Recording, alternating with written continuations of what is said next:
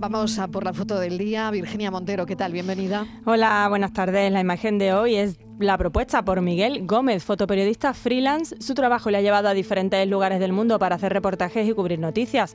Ha trabajado en Associated Press en República Dominicana, desde donde también ha colaborado con diarios norteamericanos como el New York Times, el Boston Globe el Miami Herald, entre otros. Desde 2005 reside en Cádiz, publicando en AP y en el Grupo Vocento. Ha participado en muestras colectivas e individuales, así como en proyectos audiovisuales y libros. Imparte talleres fotográficos y consultorías sobre fotografía política. Y ya saben nuestros oyentes que pueden ver la foto del día en nuestras redes sociales. En Facebook, La Tarde con Mariló Maldonado y en Twitter, arroba La Tarde Mariló. En la foto, un habitante de Vila Selva, en Ucrania, permanece de pie sobre una bicicleta para observar a través de un agujero en la pared los restos de un edificio después de un ataque aéreo ruso.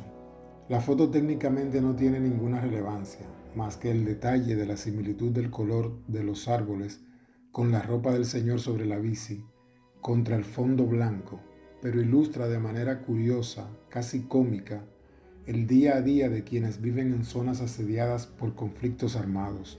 La gente, en la medida de lo posible, trata de seguir haciendo las mismas cosas y los fotógrafos recogen también esas imágenes porque forman parte del momento histórico que les toca vivir.